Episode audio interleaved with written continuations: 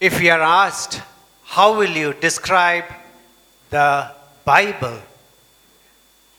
Many, many, many will say that it is the story of salvation.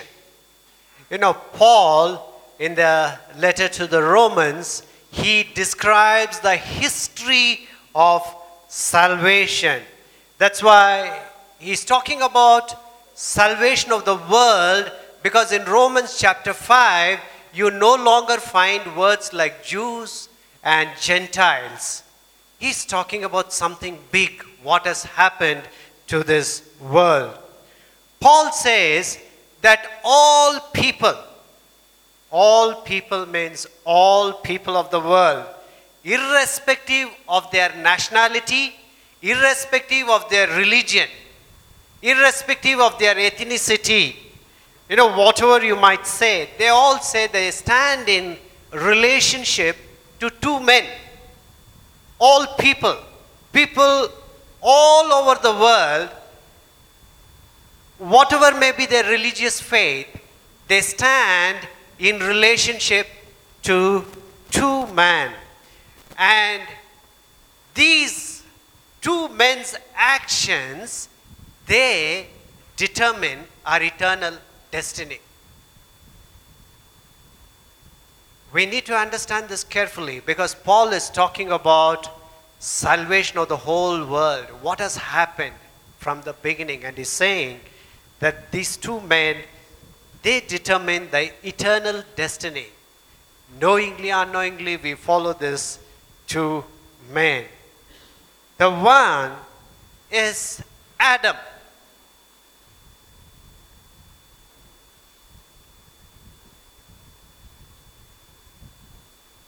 So all either belong to Adam or to Jesus Christ.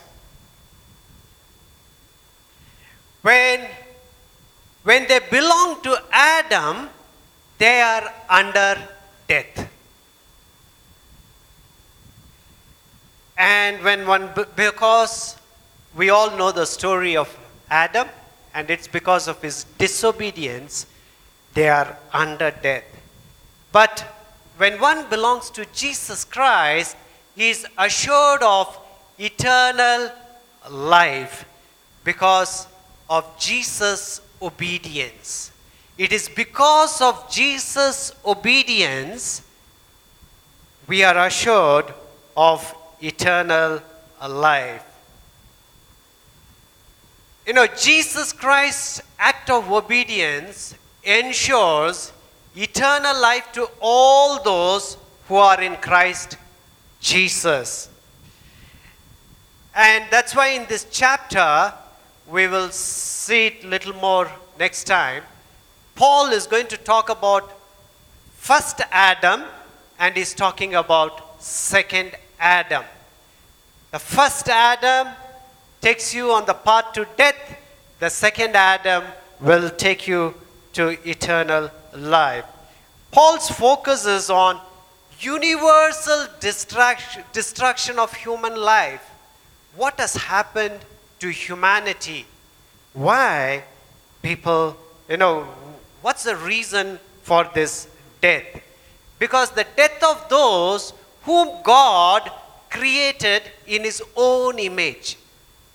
That is his question that he's addressing in chapter 5. You know, wherever we go, to whichever place, wherever, whichever part of this world, you know, we will always find a grave or a crematorium. We always find a place.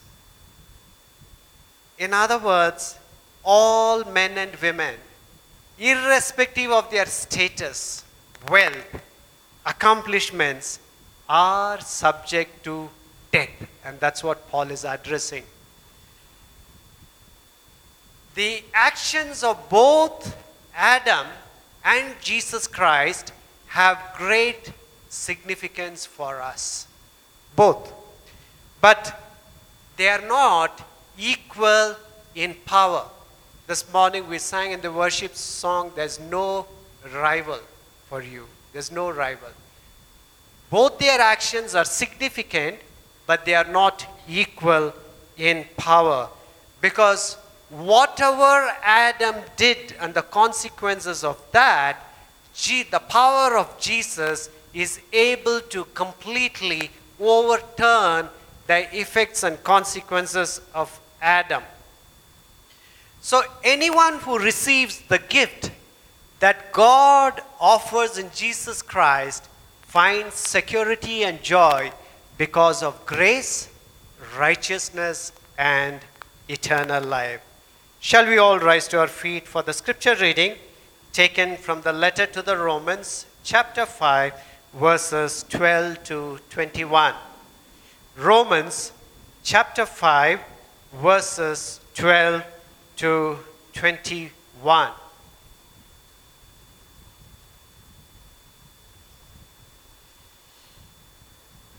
Romans 5:12 onwards.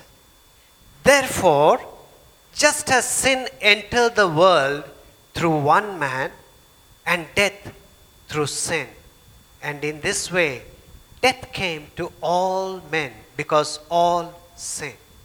For before the law was given, sin was in the world, but sin is not taken into account where there is no law. Nevertheless, Death reigned from the time of Adam to the time of Moses, even over those who did not sin by breaking a command, as did Adam, who was a pattern of the one to come.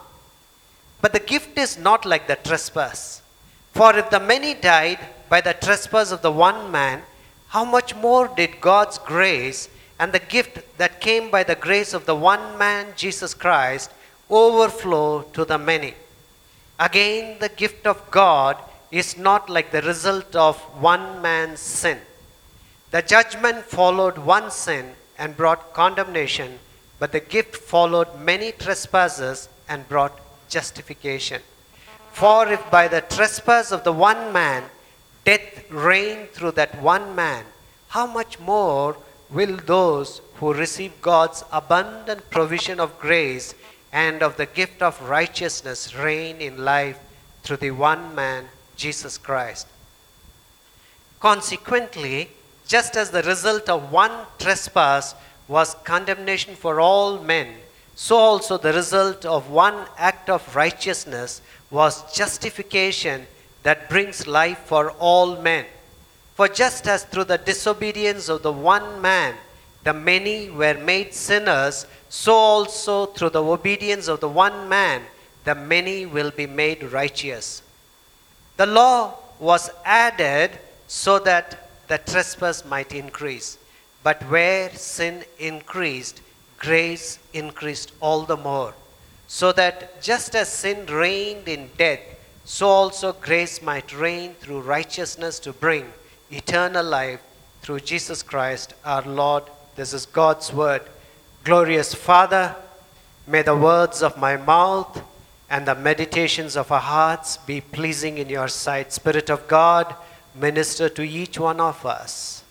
Let the word of God produce thirtyfold, sixtyfold, and hundredfold harvest for the glory of our Lord Jesus Christ. In Jesus' name we pray. Amen. Kindly be seated.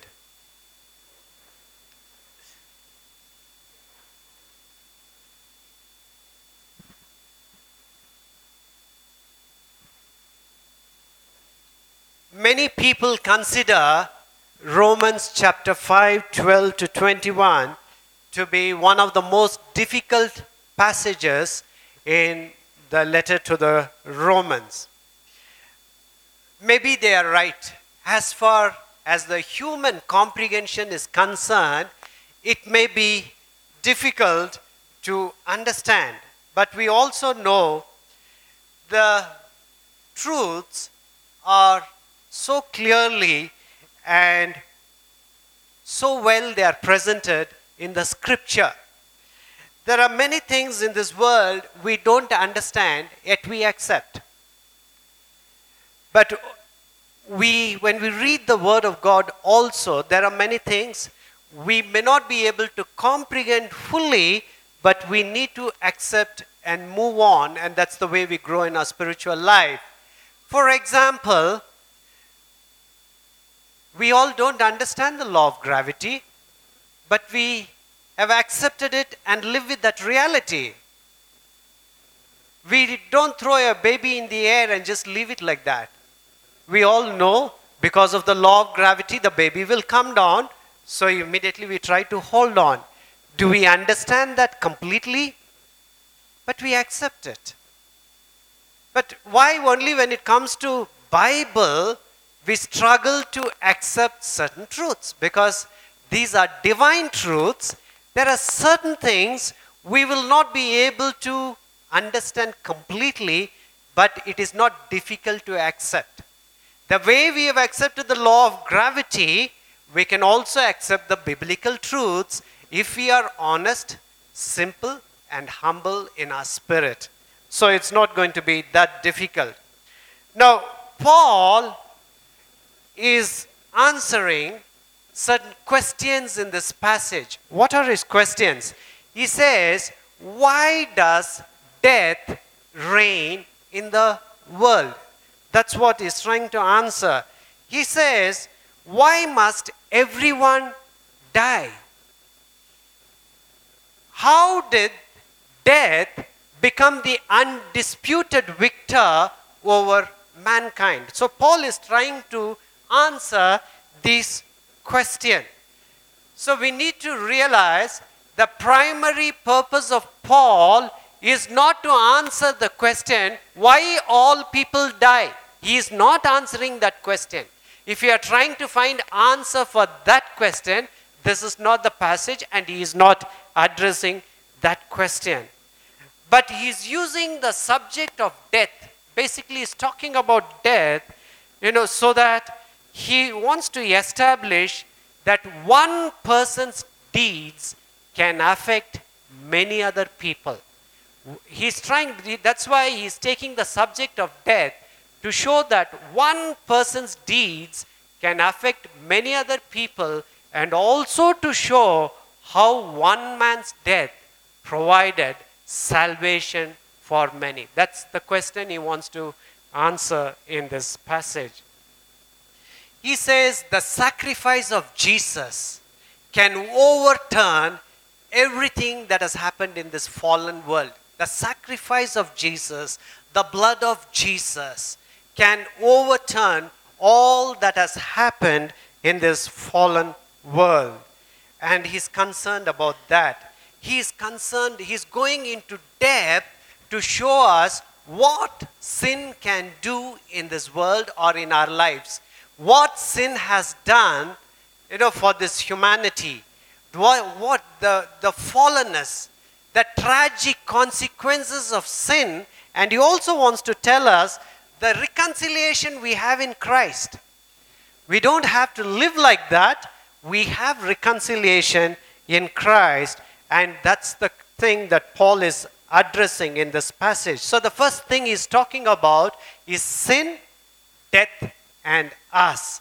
Because we have already seen Romans chapter 5, verses 1 to 11, the glorious assurances we have in Christ. If somebody is, is in Christ, he has the glorious certainty of his life for eternity. That's the assurance Paul has given in Romans chapter 5, 1 to 11. It is because of all that Jesus did on the cross. And now Paul is anticipating certain questions. Paul is anticipating certain questions and probably is trying to answer those questions. Paul is answering questions like this How can you make such a confident claim in light of the enormous power of death and sin now in the world? You see all around there is death, there is disaster, there's pain, there is suffering. How can you say that there is so much of blessings in Christ Jesus? How can you say there is life in Christ Jesus? People are asking, how just because one man died, how do you say there is salvation for everyone? So Paul is trying to answer that question, or otherwise, how can one person sacrifice? Just one person's sacrifice, though you may call it it was noble, pure, blameless, bring about such unbelievable benefits to so many. Just one person's death, one person's blood, blood, how it can bring blessings to so many people. Or how can one act really change my present condition and eternal future?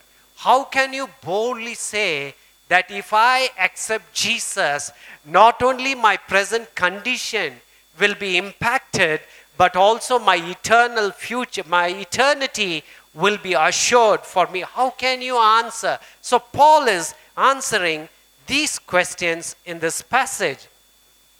So, in Romans 5:12, he says, Therefore, just as sin entered the world through one man and death through sin, and in this way death came to all people because all sinned. You know, Paul is talking about a three stage chain reaction. Everything is happening by stages. In other words, Paul is talking about three stages up to the time of Christ Jesus. What right from the beginning, what happened in this world, right from creation, what happened up to the time of Jesus is giving us, is describing it in three stages. So the first stage, what he's saying is sin entered the world through one man. That's the first stage. Sin entered the world through one man, and that man is Adam. It's important to note that Paul does not say sin originated with Adam. Paul says sin entered the world through one man, Adam. You know, if I say something has entered this room, that means that thing had to be outside the room. So that is why the sin entered this room. Something has to be outside the door to enter this room. So, same way, Paul says, Paul is not saying when sin originated. So, this is not the passage. Paul is saying sin entered the world through one man. So, Paul, we all know that sin originated with the devil. How do we say that? That sin originated with the devil. Again, we go back to the Bible, and in 1 John 3 8, it says, The one who does what is sinful of the devil. Because the devil has been sinning from the beginning. The reason the Son of God appeared was to destroy the devil's work. Now, John does not say when that beginning happened, but he says the, the devil has been sinning from the beginning. We all know the sin was there even before it entered the Garden of Eden. So the devil has been sinning from the beginning. So not only the sin entered the world through one man, Adam, that is the first stage. The second stage, he says, the death entered the world because of sin. Death entered the world because of sin as a penalty for sin. Because we all know death came through Adam. Because his act of disobedience, because of the first Adam's disobedience, death came to this world. We know that. Because God told him very clearly the day you eat from the tree, you will die. Because in Genesis 2 16 and 17, and the Lord God commanded the man, You are free to eat from any tree in the garden, but you must not eat from the tree of the knowledge of good and evil, for when you eat from it, you will certainly die. So death came because of sin. Now, the day you eat from it, you will certainly die. And that death came because of sin. And we all need to realize a person does not become a sinner by committing sins, but rather commits sins because he's by nature a sinner. I know we will struggle with this sentence. I know we will because that's the way many of us understand. But that's the truth. A person does not become a sinner by committing sins, but rather commits sins because he's by nature a sinner. As we go along, you will understand uh, you know, what's meant by this. And a person does not become a liar when he tells a lie. He tells a lie because his heart is already deceitful. Because his heart is already deceitful, he tells a lie. If you still struggle, let us go to the word of our Lord Jesus Christ because he is our final authority. Jesus said in Matthew 15 and 19, For out of the heart come evil thoughts, murder, adultery, sexual immorality, theft, false testimony, and slander. That's why death entered the world because of sin. The third thing he says, that's the third stage, death spread to all human beings because all sinned. Death spread to all human beings and because all sinned. The moment you are a human being, the death, the death has spread to you. It has been transmitted. Death has been transmitted to all human beings, irrespective of your age, irrespective of your situation. Because when we see the word all sinned, in all sinned, if you see the word sin, the Bible has been written in the Greek language, so I don't want to get into the specific. It is in the aorist tense, and those who study Greek, they will understand. Aorist tense always points to a single past action. Adam sinned, and we all sinned. Adam, that one act. That's why the Bible says death spread to all human beings because all sin. We, we, as we go along, we'll understand this more. So the order is Paul has described the world up to the time of Christ Jesus in three stages. The first stage is the entrance of sin. Sin entered. The second stage is the entrance of. That is the second stage. The third stage is the spread of universal death because of sin. The Paul is writing about history of salvation. He's tracing right from the beginning what has happened from the creation time. So he says, sin entered, because sin entered, death entered, because and the death has spread to the entire humanity. Nobody, irrespective of your ethnicity, nationality, religion, nobody is exempt from these three stages. We'll understand that. So, the second thing Paul says in Adam, because in verses 13 and 14 says, To be sure, sin was in the world before the law was given. But sin is not charged against anyone's account where there is no law. Nevertheless, death reigned from the time of Adam to the time of Moses, even over those who did not sin by breaking a command, as did Adam, who is a pattern of the one to come. You know, basically, in this verse, is talking about the time between the time of Adam to the time of Moses. Is talking like that. Because we all know that God gave the law to Moses. God gave the law to Moses, and he's talking, he's describing about that, and he's saying that sin is not charged against anyone's account where there is no law. You know, Paul is not saying that people before Moses they did not commit sin. He is not saying that. Because Paul is the one in Romans chapter 2, he has already explained to us no man is without excuse. Nobody can say, I did not know the law, so I commit sin. Because in a basic form, God has revealed himself to the entire humanity. So nobody has an excuse. So Paul is not contradicting himself by saying sin is charged is not charged against anyone's account where there is no law. Paul is not saying that. It, we should not read it in such a way that people before Moses' time were not guilty because they did not have law. Now, Paul is not saying that. Because if somebody knew the scriptures, Paul knew the scriptures very well.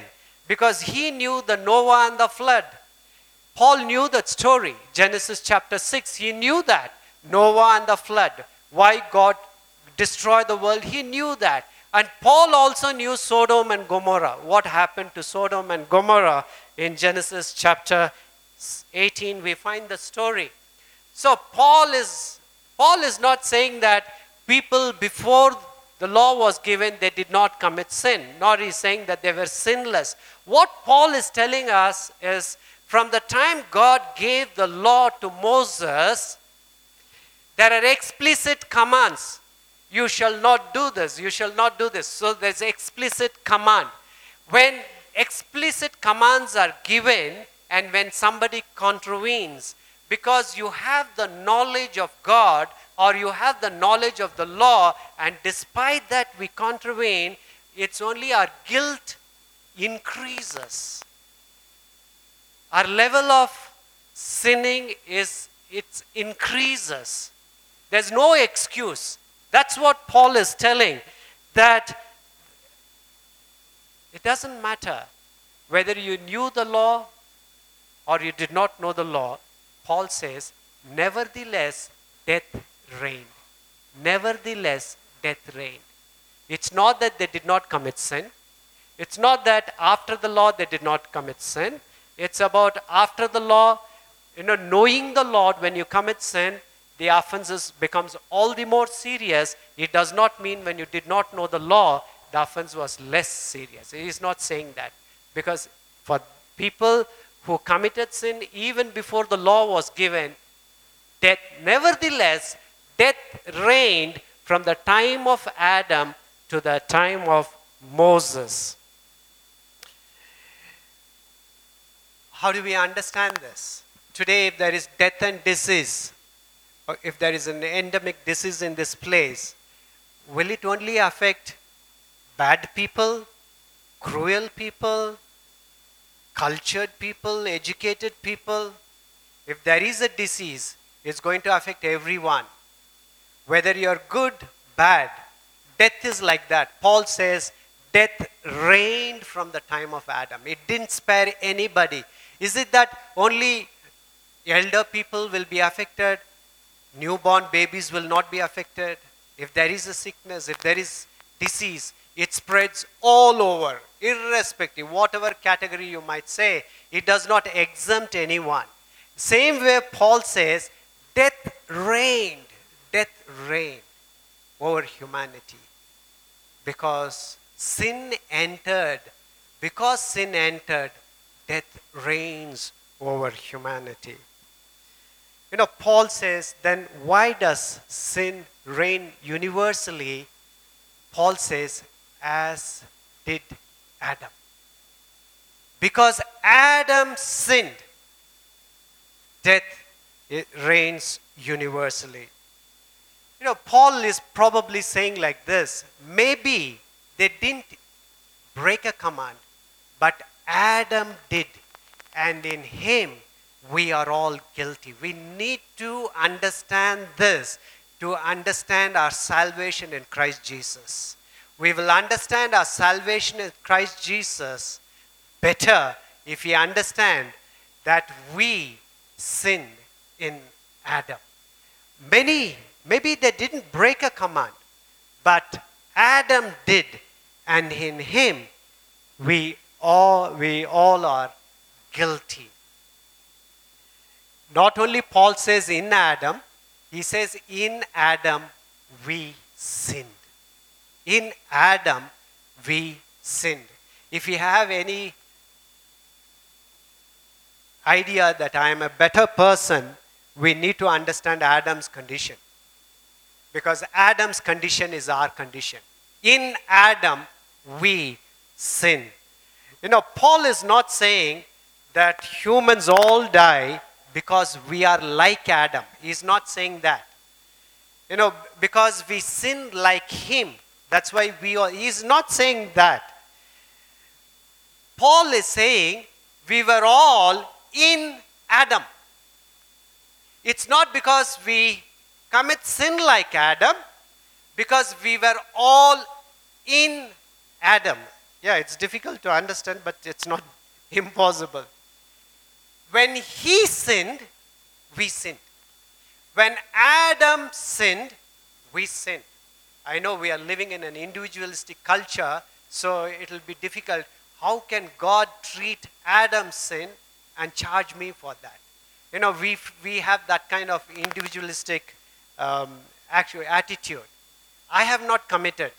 You know, earlier days, nowadays it may not be there. In a class, if somebody commits some mistake, the entire class will be punished. Nowadays, even that single student is not punished. So, story is different.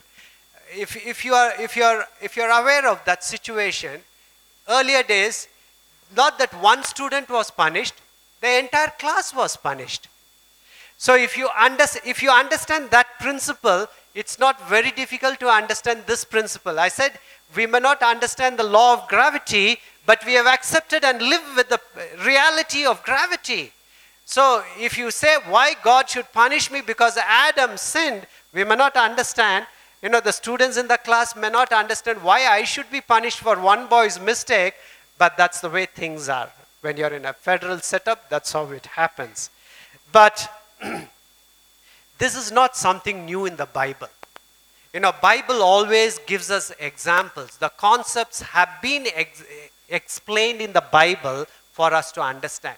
It's only when we don't want to understand, we will keep fighting. How can God punish me for Adam's sin?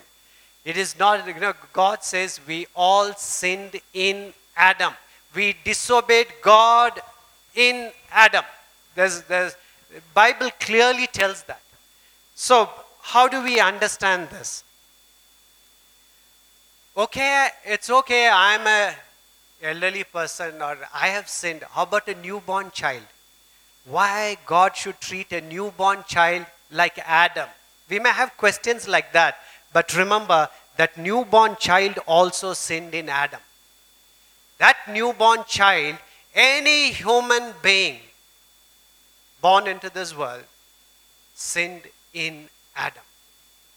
Now, I'll give you three concepts from the Bible. You can keep thinking about it. For uh, the Bible always has given us explanation to understand, so it's not difficult. So I'll try to give three biblical examples to understand how I sinned in Adam. How I sinned in Adam. So the first example takes us back to Abraham, and the story is in Genesis chapter 14. I'm not going to tell the story because the exposition of this passage, this story, is found in Hebrews. So, since the exposition has been given in the Bible itself, it's, it's better to go to the exposition and understand. We'll go to Hebrews chapter 7, verses 1 to 10. You know, this is the story that happened in the time of Abraham, how he defeated the kings and he came, met the Melchizedek, the king and the priest of the Most High God, and how he gave one tenth to the priest.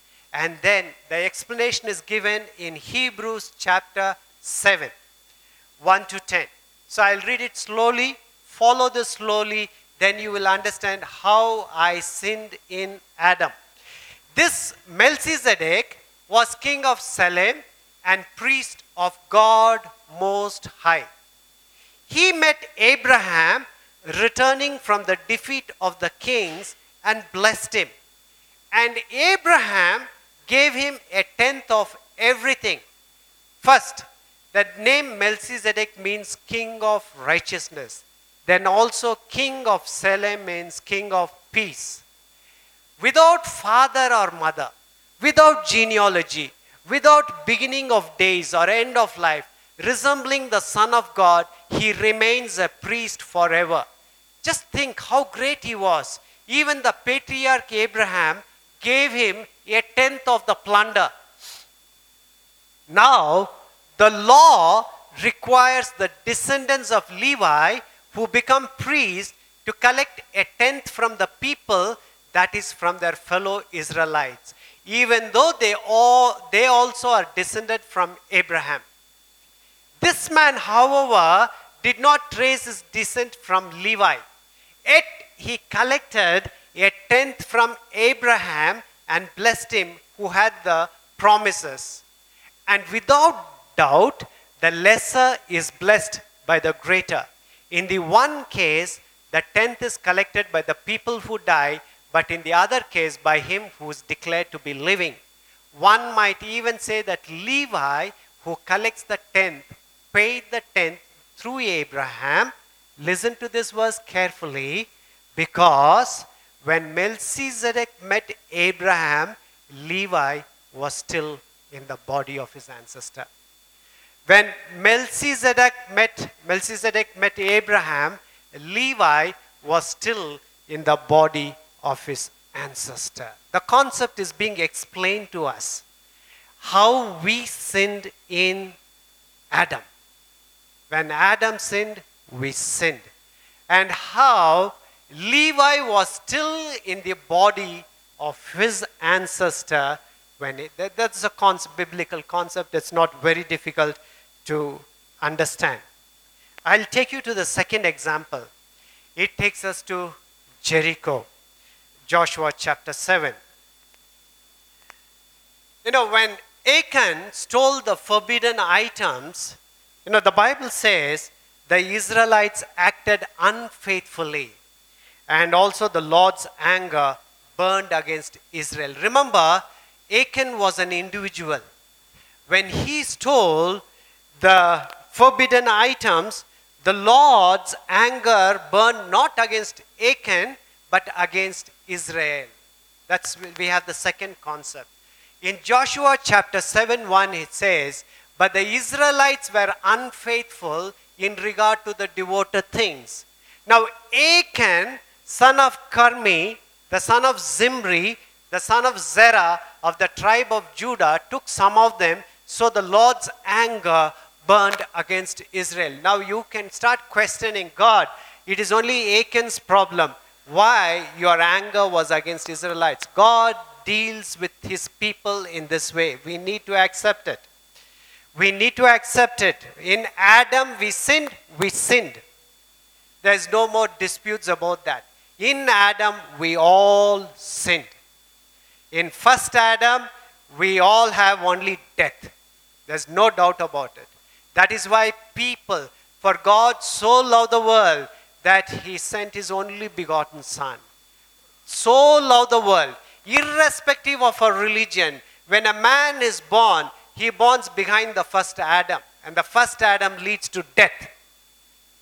You call him a Christian, you give him any name you feel like. When you are, and a man is born into this world, he is behind first Adam.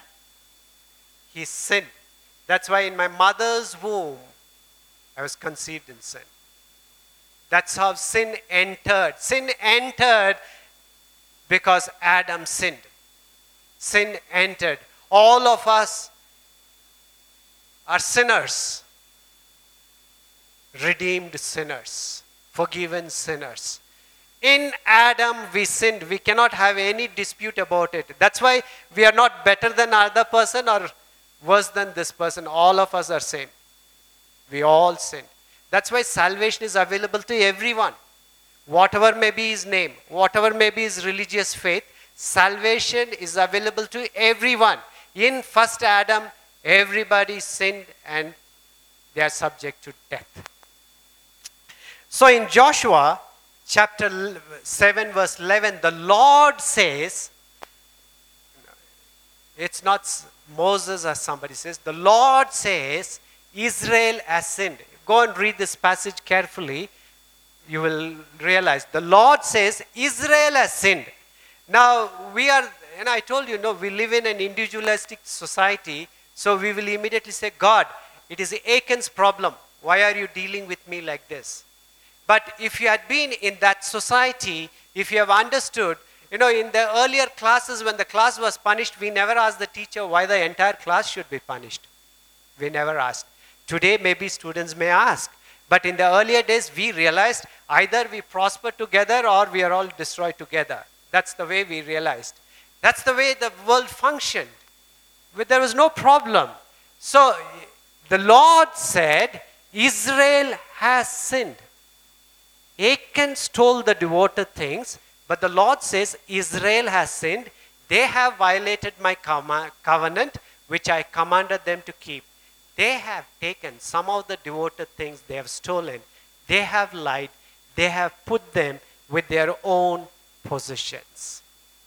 In Adam, we sinned. I'll take you to the last example. The third example takes us to the cross. You know, we all would like to identify with Pilate, wash our hands, and say, God, there's nothing wrong. I am not responsible for your crucifixion. I did not crucify you, we might say. But the apostles in the Bible clearly says that the sins which led to his death are our sins too. The sins, we were not born. When he was crucified on the cross, we were not born. But it is our sins which led our Lord Jesus to death. That is why today, when we accept Jesus Christ, we have salvation because for our sins, He died on the cross. It is our sins. He died on the cross. That's why you have the song, Were You There When They Crucified My Lord? Were you there when they crucified my Lord? The only possible answer could be, Lord, we, are not, we were not there merely as spectators, but we were there as guilty participants.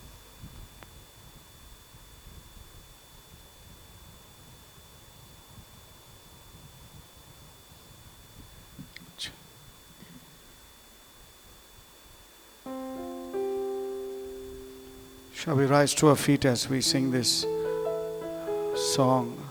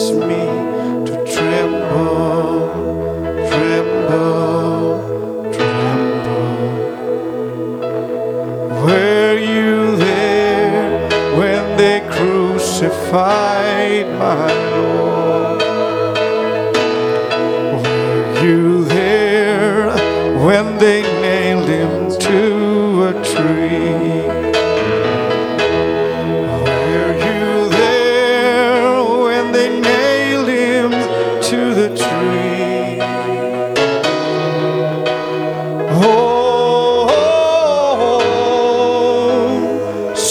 time,